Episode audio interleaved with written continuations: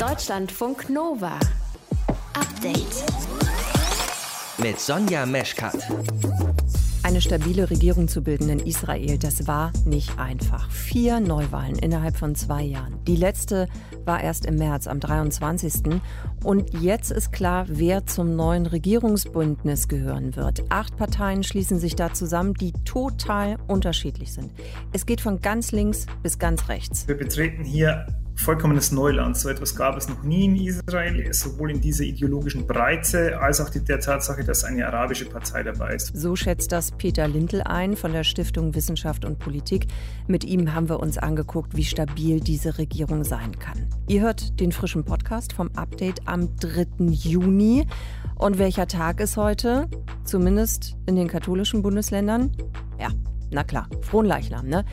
Äh, ja, okay. Was war da nochmal genau? Von Leichnam, das kommt so aus dem Mittelhochdeutschen, von Frohne Licham, wenn ich das jetzt richtig ausgesprochen habe. Und das heißt so viel wie Leib des Herrn. Zum Glück gibt es Menschen, die einem das erklären können. Wissen to go zu Fronleichnam von Jacqueline Straub, die ist katholische Theologin. Ihr hört zu, das ist schön. Deutschlandfunk Nova. In letzter Zeit ist es ja ruhig geworden rund um das Thema Dieselverbote und Luftbelastung durch Stickstoffdioxid. Heute ist die Debatte wieder hochaktuell, denn der Europäische Gerichtshof hat Deutschland verurteilt wegen zu hoher Stickstoffdioxidbelastung in den Städten. Nicola Reik aus den Deutschlandfunk Nova Nachrichten. Wie genau lautet denn das Urteil? Deutschland hat EU-Recht gebrochen, genauer gesagt eine EU-Richtlinie aus dem Jahr 2010, die einen Höchstwert für Stickstoffdioxid festgelegt hatte. Aber dieser Wert wurde in Dutzenden deutschen Städten überschritten. In einigen ist das immer noch so. Und nach Auffassung des Gerichtshofs haben die verschiedenen Bundesregierungen seit dieser Richtlinie nicht genug getan, um die Werte nach unten zu bringen. Die deutsche Umwelthilfe sieht das ganz genauso und fühlt sich durch das Urteil jetzt absolut bestätigt, sagt der Geschäftsführer Jürgen Jürgen Resch. Die Bundesregierung hat hier vollumfänglich versagt. Die Bundesregierung hat sich hier einseitig für die Automobilindustrie jahrelang stark gemacht und hat vernachlässigt den Schutz von Menschen, die eben unter diesen hohen Belastungen durch Dieselabgasgiften leiden. Schadstoffbelastung in der Luft ist natürlich für niemanden gut, aber wer leidet denn besonders jetzt eben unter diesem Stickstoffdioxid?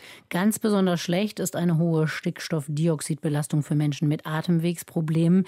Der Stoff kann aber auch bei bisher gesunden Menschen zu Atemwegserkrankungen führen. Jetzt hast du gesagt, es geht um eine EU-Richtlinie aus dem Jahr 2010. Ist denn seitdem nichts passiert, um die Werte an Stickstoffdioxid in deutschen Städten runterzubringen? Ja, doch, es ist eine ganze Menge passiert. Das hat auch Bundesumweltministerin Svenja Schulze betont. Sie sagt im Jahr 2016, da haben noch 90 deutsche Städte den Höchstwert deutlich gerissen. Jetzt seien es nur noch sechs, allen voran München. Und laut Schulze liegt diese Verbesserung auch an dem Sofortprogramm Saubere Luft, mit dem unter anderem die Dieselbusflotten entweder auf Elektro umgestellt oder aber sauberer nachgerüstet wurden. Aber auch Schulze räumt natürlich ein, ein, dass sechs Städte mit zu hohem Stickstoffdioxidwert immer noch sechs Städte zu viel sind. Was bedeutet denn jetzt dieses Urteil dann konkret? Erstmal gar nichts oder jedenfalls nicht viel, denn es sind damit keine Strafen oder Sanktionen verbunden. Es dürfte aber trotzdem mehr Tempo in die Sache bringen und auch die Diskussion um Dieselfahrverbote in den Städten wieder ankurbeln. Denn in den letzten anderthalb Jahren hatten wir schon wegen der Corona-Pandemie weniger Verkehr, also auch weniger Schadstoffausstoß. Und das wird sich wieder ändern, wenn es keine Pandemiebeschränkungen mehr gibt. Die Deutsche Umwelthilfe, die hat jedenfalls schon angekündigt, dass sie wieder und wieder vor Gericht ziehen will, wenn jetzt nicht sehr schnell dafür dafür gesorgt wird, dass die Grenzwerte in allen Städten eingehalten werden. Der Europäische Gerichtshof hat Deutschland wegen zu hoher Stickstoffdioxidwerte verurteilt. Die Infos dazu von Nicola Reik. Deutschlandfunk Nova. Update. Shalom. Neben mir sitzt Naftali Bennett, Vorsitzender der Yamina-Partei. Herr Präsident, ich wollte Ihnen sagen, dass ich in der Lage bin, eine Regierung zu bilden. Mit den Fraktionen von Yeshatit, Yamina, Blau-Weiß, Ra'am, Neue Hoffnung, Meretz und der Arbeitspartei. Alle haben mir schriftlich bestätigt, dass ich mit ihnen eine Regierung bilden kann. Das ist Yair Lapid, der israelische Oppositionsführer. Gestern Abend hat er Staatspräsident Ruben Rivlin mitgeteilt, dass er eine Koalition aus acht Parteien bilden kann. Ein Bündnis gegen den aktuellen Premierminister Benjamin Netanyahu und seiner Likud-Partei. Nur diese acht Parteien verbindet inhaltlich nicht viel, außer Netanyahu loswerden zu wollen. Kann diese Regierung funktionieren? Wir holen uns eine Einschätzung, beziehungsweise haben Sie uns geholt kurz vor der Sendung von Peter Lintel von der Stiftung Wissenschaft und Politik. Sein Forschungsschwerpunkt liegt auf Israel und dem Nahostkonflikt. Herr Lintel, diese acht Parteien haben nur eine Stimme Mehrheit im Parlament. Inhaltlich stehen sie sowohl für ganz linke als auch für ganz rechte Positionen. Für wie wahrscheinlich halten Sie das, dass diese Koalition bald mit der Arbeit beginnt? Nun, wir betreten hier, auch für uns Wissenschaftler, wir betreten hier vollkommenes Neuland. So etwas gab es noch nie in Israel, sowohl in dieser ideologischen Breite als auch die, der Tatsache, dass eine arabische Partei dabei ist. Von daher ist das relativ schwierig. Die Parteien werden am Montag eingeschworen werden, also die Regierung. Bis dahin wird Netanyahu sicherlich alles in seiner Macht Stehende zu versuchen, um noch einzelne Stimmen aus den rechten Parteien, die in der Koalition beteiligt sind, rauszulösen. Ich glaube es nicht, dass es ihm gelingt, aber wir, das ist das, was wir die nächsten Tage noch sehen werden. Und wenn diese Regierung dann an die Arbeit geht, wie lange kann dieses Bündnis Ihrer Einschätzung nach halten? Wie stabil wird das sein? Das ist schwer zu sagen, wie stabil das Bündnis sein wird, ähm, eben weil wir hier Neuland betreten. Was diese Parteien ein, wie Sie schon gesagt haben, ist die Ablehnung von Netanyahu, aber das dringende Bedürfnis, dass Israel wieder eine arbeitsfähige Regierung hat, Allerdings werden sie sich sicherlich auf sehr wenige Punkte konzentrieren müssen, wie zum Beispiel den wirtschaftlichen Aufbau des Landes nach Corona.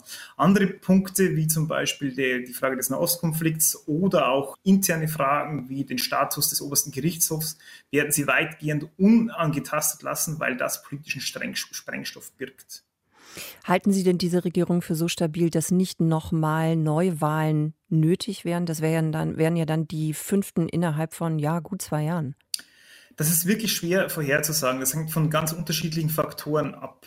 Das hängt auch von außerhalb ab. Also es äh, hängt davon ab, ob Netanyahu im Likud äh, an der Macht bleiben kann. Wenn Netanyahu nicht im Likud an der Macht bleibt, äh, dann hält dieses Bündnis nicht mehr viel zusammen, sage ich mal.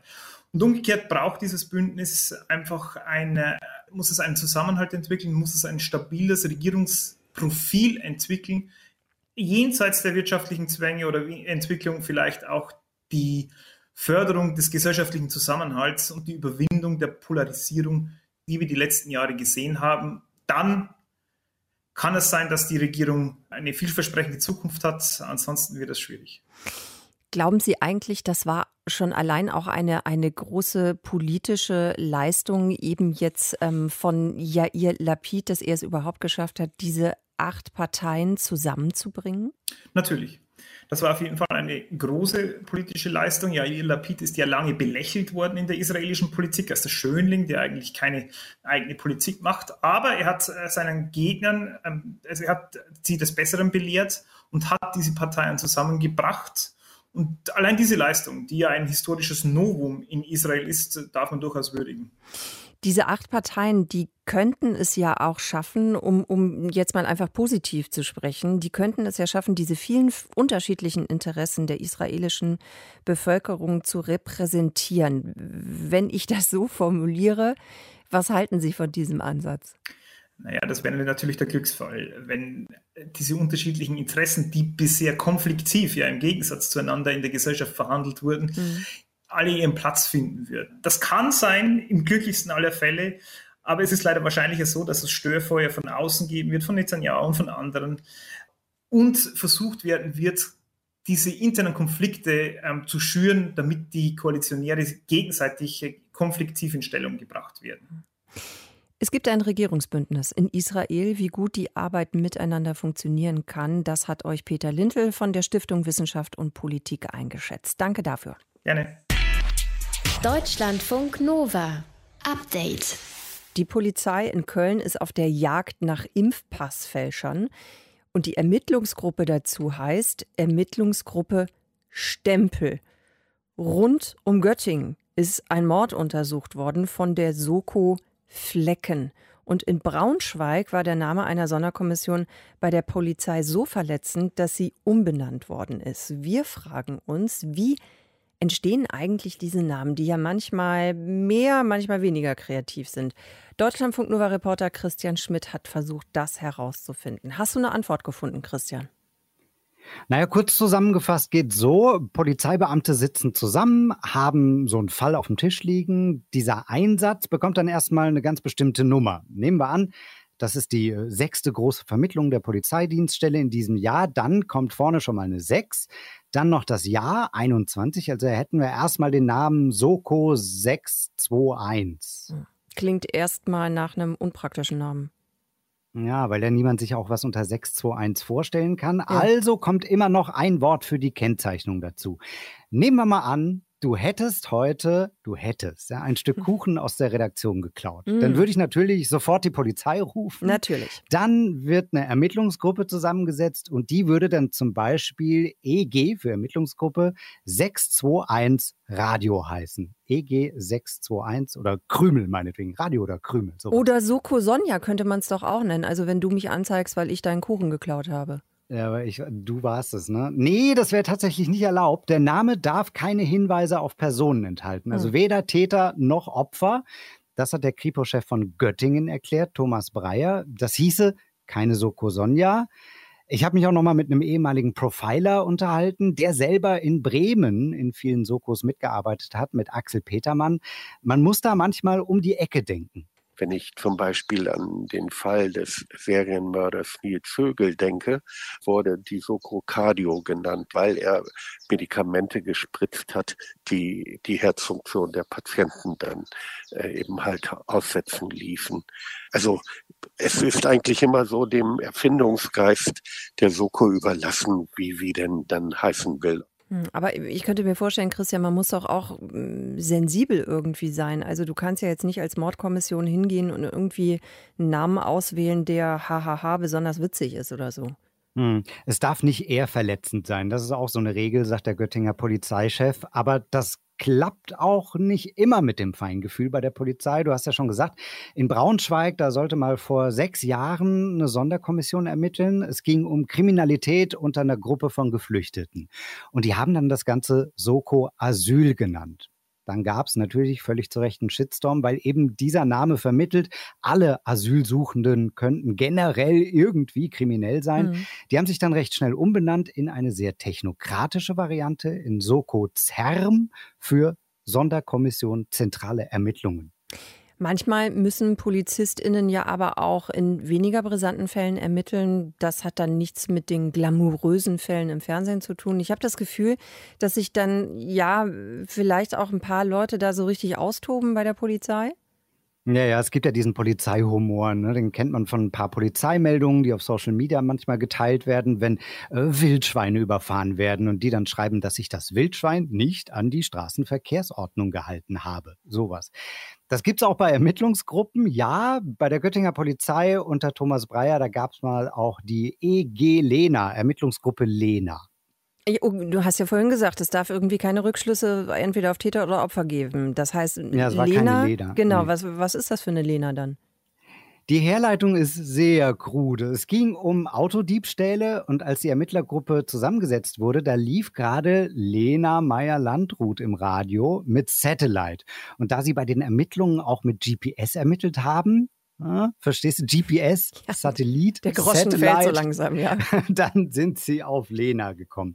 Das ist zwar kruder, aber sowas funktioniert, sagt Ex-Profiler Petermann. Es soll auf jeden Fall etwas sein, was einen hohen Erkennungswert hat, dass man also auch weiß, wohin man sein, seine Nachrichten richten kann, was ja einprägsam ist und auch kurz. Kurz, ja, das verstehe ich. Muss ja auch auf die Rückseite einer Akte passen. Sonderkommission, Mordkommission, Ermittlungsgruppe. Gibt es da eigentlich Unterschiede? Ja, ein bisschen Polizei-Klugscheißerwissen, wenn du magst, zum Schluss. Ja. Eine Ermittlungsgruppe ist eine EG. Die wird ins Leben gerufen, wenn es darum geht, eine Serie aufzuklären. Also Einbrüche, Brandstiftungen, Fahrraddiebstähle. Eine Soko arbeitet dagegen so in der Regel an einem bestimmten Fall, an einem. Und wenn dieser Fall dann ein Mord war, dann ist das eine MOKO, Mordkommission. Und die kommt dann kurz nach der Spusi. Nach der Spurensicherung. Das weiß ich Kennst natürlich. Wobei ich bei EG ehrlich gesagt immer an Erdgeschoss denken muss, aber ich glaube, das ist eher mein Problem. Ja. Vielleicht, wenn die Tat im Erdgeschoss stattgefunden hat, auch das. Eventuell. Die Namen von EGs und Sokos sind mitunter wirklich skurril, worauf die Polizei bei der Benennung achten muss, hat Christian Schmidt rausgefunden aus dem Nova-Team aus unserer RGU, Reportergruppe Update, hier in Deutschlandfunk Nova. RGU Christian nenne ich dich ab jetzt immer nur noch. Right. Deutschlandfunk Nova. Update. Ist das jetzt der Wumms gewesen oder nicht? Wir wollen mit Wumms aus der Krise kommen. Genau das hat Finanzminister Olaf Scholz versprochen. Vor genau einem Jahr ein 130 Milliarden Euro schweres Konjunkturprogramm, um Arbeitsplätze zu sichern, Unternehmen zu schützen und uns alle durch diese Pandemiezeit zu bringen. Und hat es funktioniert? Also für Olaf Scholz auf jeden Fall. Wir haben einen Bums zustande gebracht in Deutschland mit sehr, sehr vielen Mitteln, die wir eingesetzt haben. Okay, klar, dass der Finanzminister das so sieht. Ne? Was sagen denn die Zahlen oder auch die Unternehmen? Volker Findhammer aus unserem Hauptstadtstudio hat das für uns recherchiert. Volker, ein Ziel ist es gewesen, Arbeitsplätze zu sichern. Ist der Plan aufgegangen?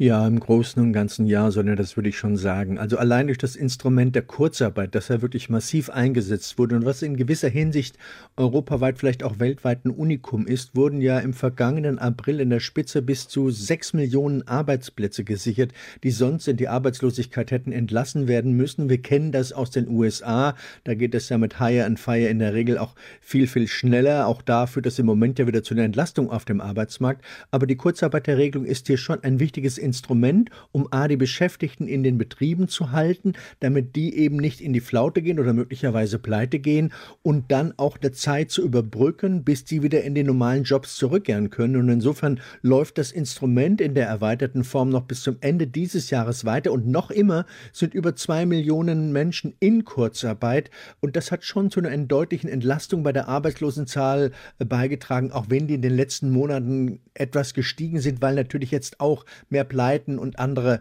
äh, Friktionen zu vermelden sind. Weiteres Mittel, um ja Unterstützung zu stellen, zu liefern, war die Absenkung der Mehrwertsteuer, also damit die Leute eben mehr kaufen, damit die Wirtschaft weiterläuft. Wie fällt da die Bilanz aus?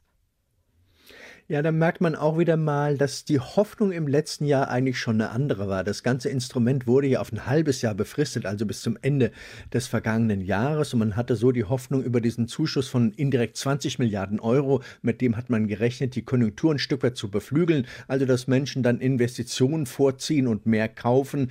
Das ist am Ende nur bedingt aufgegangen, weil äh, auch gerade in der Unsicherheit, die es ja für viele gab, natürlich viele Menschen gesagt haben, ich verzichte jetzt lieber mal auf die große Anschaffung Anschaffung auf das neue Auto oder was auch immer da mhm. im Plan war, sondern halt mein Geld lieber mal zusammen, wohlwissend, weil ich nicht weiß, wie es weitergehen kann in den nächsten Monaten. Also dieser große Effekt, den man sich erhofft hat, den gab es nicht. Da merkt man auch immer wieder so, dass die Psychologie auch so ein Treiber von Entscheidungen ist. Man hat schon tatsächlich gehofft, dadurch die Menschen auch ein Stück weit zu beruhigen und die Konjunktur auf Trab zu halten. Eine Kritik an diesem Paket ist auch gewesen, dass die meisten Hilfen viel zu spät ausgezahlt worden sind. Darüber haben sich immer wieder unterschiedliche ja, Unternehmen oder eben auch Restaurantbesitzer, zum Beispiel Friseure, beschwert. Stimmt das?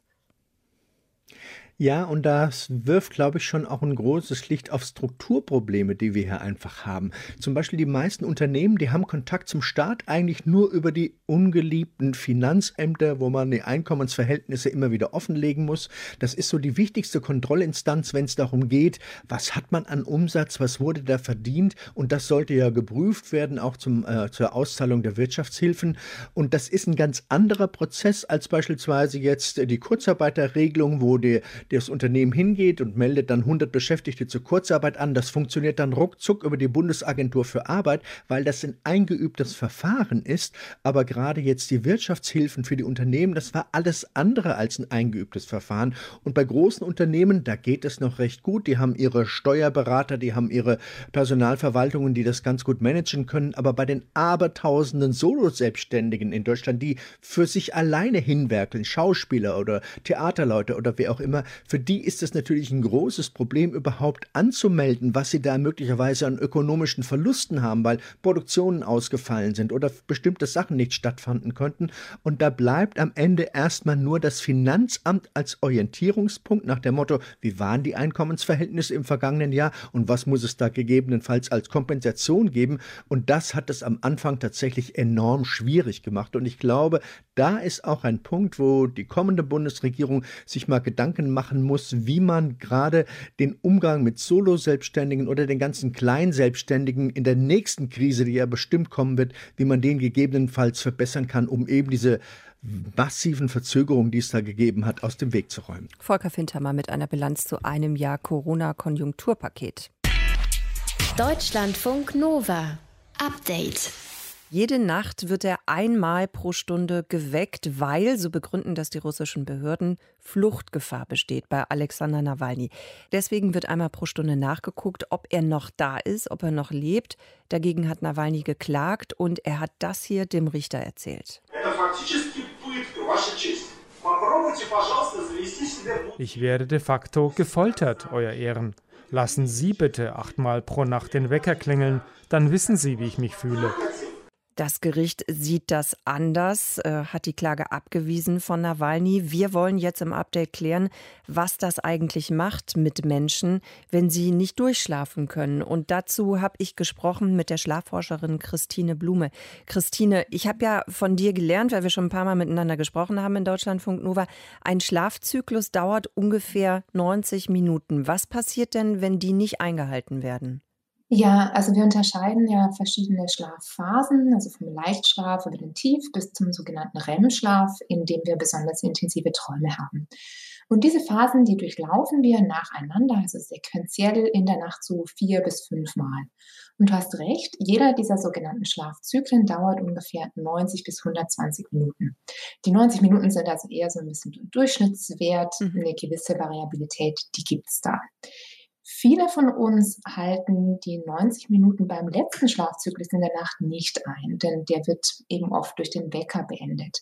Das macht auch prinzipiell erstmal nichts aus, aber das Schlafstadium ist bestimmt, wie leicht wir uns mit dem Aufwachen tun. Also aus dem REM-Schlaf wachen wir schneller als jetzt aus dem Tiefschlaf. Was wir jetzt aber wissen müssen, um den Fall von Nawalny besser zu verstehen und auch zu verstehen, warum dieses stündliche Wecken so zermürbend ist, oder er bezeichnet es ja als Folter, ähm, ist, wir können nicht direkt vom Wachsein jetzt in den Tiefschlaf fallen. Das Gehirn braucht quasi Zeit, um diesen Zustand zu erreichen und muss sich wie so eingrooven. Und wenn man jetzt stündlich geweckt wird, dann wird dieser Prozess immer wieder unterbrochen. Und letztlich führt es dazu, dass es den Anteil an Tiefschlaf reduziert und natürlich den Schlaf einfach immer wieder unterbricht. Und dann ist es auch kein effektiver Schlaf mehr. Das ist dann das Problem daran. Ja, also auf jeden Fall die Anteile der verschiedenen Schlafstadien an der Gesamtschlafzeit, die verändern sich. Und insbesondere der Tiefschlaf ist eben wichtig für die körperliche Regeneration.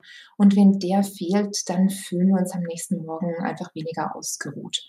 Und unterbrochener oder wir sagen dazu fragmentierter Schlaf, das ist auch einer der Hauptfaktoren, die dazu beitragen, wenn wir am Morgen das Gefühl haben, schlecht geschlafen zu haben und nicht ausgeruht zu sein.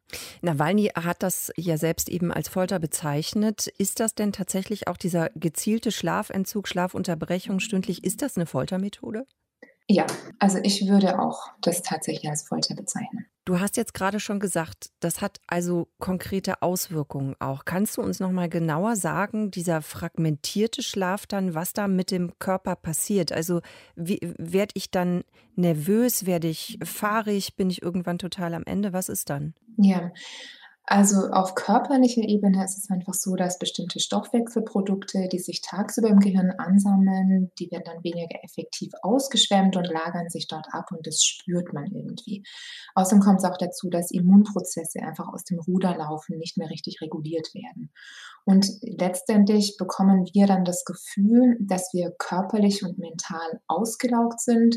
Der Akku, der läuft einfach leer dann nimmt auch die kognitive Leistungsfähigkeit natürlich ab. Wir werden unkonzentriert, fahrig, machen Fehler und weil das Immunsystem eben leidet, werden wir auch anfälliger für Erkrankungen. Christine, danke fürs Erklären. Durchschlafen ist also wichtig für uns. Was mit uns passiert, wenn das nicht funktioniert, wenn das künstlich unterbrochen wird, das hat uns Christine Blume erklärt. Deutschlandfunk Nova. Update. Jedes Jahr dasselbe Spiel. Was war das nochmal? Warum ist es ein Feiertag? Was wird da überhaupt gefeiert? Es ist schwer, sich das zu merken. Heute ist Fronleichnam. Und für halb Deutschland bedeutet das Feiertag. Einige gehen auch in die Kirche, um zu gedenken und sich zu erinnern. Nur mh, hm, an was? Jacqueline, wie oft hörst du, ich kann mir das einfach nicht merken? Eigentlich gar nicht so oft, weil zum einen habe ich Freundeskreis, die natürlich irgendwie so in der Kirche sind, die wissen, was es ist, und der andere Freundeskreis, die können mit Kirche gar nichts anfangen. Das heißt, die nehmen dann einfach diesen Feiertag äh, so hin, äh, den freien Tag und die fragen dann aber auch gar nicht, was genau steckt da, da eigentlich dahinter. Jacqueline Straub ist das. Sie ist katholische Theologin. Sie kann euch erklären, was Fronleichnam denn eigentlich für ein katholischer Feiertag ist. Also Jacqueline, der Street-Slang für Fronleichnam ist äh, Happy Cadaver. Ist das falsch? Ja, also Fronleichnam, das kommt so aus dem Mittelhochdeutschen von Frone Licham, wenn ich das jetzt richtig äh, ausgesprochen habe. Und das heißt so viel wie Leib des Herrn. Mhm. Also bei Fronleichnam steht eben die Eucharistie im Mittelpunkt. Und die Eucharistie, da wird ja eben der Leib Christi wird da eben gefeiert, dass eben Jesus immer bei uns ist. Okay, also es geht darum, um Leib und das Blut von Jesus zu ehren. So kann man es, glaube ich, grob übersetzen, ne? Genau, weil eben schon am Gründonnerstag, da hat sich ja Jesus mit seinen Freunden und Freundinnen getroffen und zum letzten Abendmahl. Und da mhm. hat er ja auch gesagt, das ist mein Leib und das ist mein Blut. Und eben an Frohen Leichnam wird es dann auch nochmal ganz in den Mittelpunkt gestellt und auch nochmal ge gezeigt, also in der katholischen Kirche ist ja die Eucharistie auch ganz wichtig, dass da diese bleibende Gegenwart Jesu Christi im Sakrament der Eucharistie in den Mittelpunkt gestellt wird.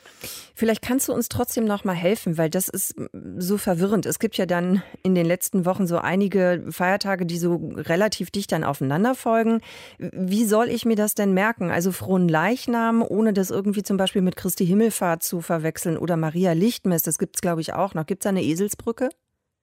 Also es gibt natürlich ganz, ganz viele Feiertage in der katholischen Kirche. Man kann sich merken, von Leichnam ist 60 Tage nach Ostern oder, ich glaube, das wäre noch einfacher, der zweite Donnerstag nach Pfingsten. Ah. Aber da ist das Problem, Pfingsten ist auch leider so ein Fest, wo viele Menschen heute gar nicht mehr so wissen. Ostern, ja. ich glaube, das bekommt man noch hin. Das heißt 60 Tage nach Ostern, zwei Monate nach Ostern, dann wird es gefeiert. Da muss man sich auch noch merken, was am Pfingsten ist. Okay, da müssen wir da noch ein anderes Mal drüber sprechen. Wir wollen jetzt auch nicht alle verwirren. Wir bleiben bei frohen Leichnam. Was passiert denn da in den Gemeinden eigentlich? Von Leichnam wird unterschiedlich gefeiert. Also in manchen Gemeinden gibt es Blumenteppiche und da gibt es eine richtige Prozession. Das heißt, man fängt dann in der Kirche an oder sogar draußen vorm Pfarrplatz und dann läuft man durch das ganze Dorf oder durch die ganze Stadt mit einer Monstranz in der Hand. Eine Monstranz ist ein liturgisches Schaugerät, äh, meistens ganz gold und in der Mitte von dieser Monstranz ist eine gesegnete Hostie drin. Also man sagt dann, man, man trägt Jesus durch die, durch die Stadt. Und da gibt es mhm. eben eine Anbetung, es wird viel gesungen. Genau, aber es ist ganz unterschiedlich. Manche Pfarreien haben auch keine Blumenteppiche und feiern einfach nur einen Gottesdienst, wo, wo man dann die Monstranz sieht und wo man dann Jesus anbetet. Jacqueline, du hast ja auch ein Buch geschrieben, das heißt Kick die Kirche aus dem Koma. Schöner Titel. Was müsste die Kirche denn eigentlich machen, damit wir uns diese Feiertage endlich mal merken können? Ich glaube, wir müssen viel besser kommunizieren als Kirche. Also wir müssen viel klarer werden und auch diese Festtage oder auch das, was die Festage beinhalten, auch in einer viel neueren Sprache auch darstellen. Weil ich habe jetzt auch gerade einige Begriffe benutzt, Eucharistie, ja, genau. Monstranz. Genau. Mhm. Das verstehen die Menschen da draußen gar nicht. Und da muss man sich, glaube ich, auch viel mehr Zeit nehmen, das zu erklären und auch zu zu schauen, wie kann man das in die heutige Zeit übersetzen? Was für eine Relevanz hat das Fest heute noch für die Menschen? Würdest du denn sagen, dass Frohen Leichnam noch eine Relevanz hat? Also ich würde sagen, auf jeden Fall, weil äh, an Frohen Leichnam wird ja Jesus Christus in den Mittelpunkt gestellt und auch die Eucharistie. Und man will ja mit dem Fest auch sagen, hey, Jesus ist mitten in unserem Leben. Er ist immer bei uns, er ist in Höhen und Tiefen an unserer Seite. Und darum finde ich Frohen Leichnam auch ein wunderschönes Fest. Danke dir fürs Erklären, Jacqueline. Was ist Fronleichnam? Ich habe darüber gesprochen mit Jacqueline Straub, katholische Theologin. Danke dir. Dankeschön. Deutschlandfunk Nova. Update. Montag bis Freitag, immer zwischen 18 und 20 Uhr. Mehr auf deutschlandfunknova.de.